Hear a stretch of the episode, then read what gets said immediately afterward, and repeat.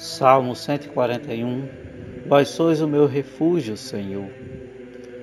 Tudo que esse salmo descreve se realizou no Senhor durante a sua paixão, desde o Santo Hilário. Em voz alta ao Senhor imploro, em voz alta suplico ao Senhor. Eu derramo na sua presença o lamento da minha aflição. Diante dele coloco minha dor. Quando em mim desfalece a minha alma, conheceis, ó Senhor, meus caminhos. Na estrada por onde eu andava, contra mim ocultaram ciladas.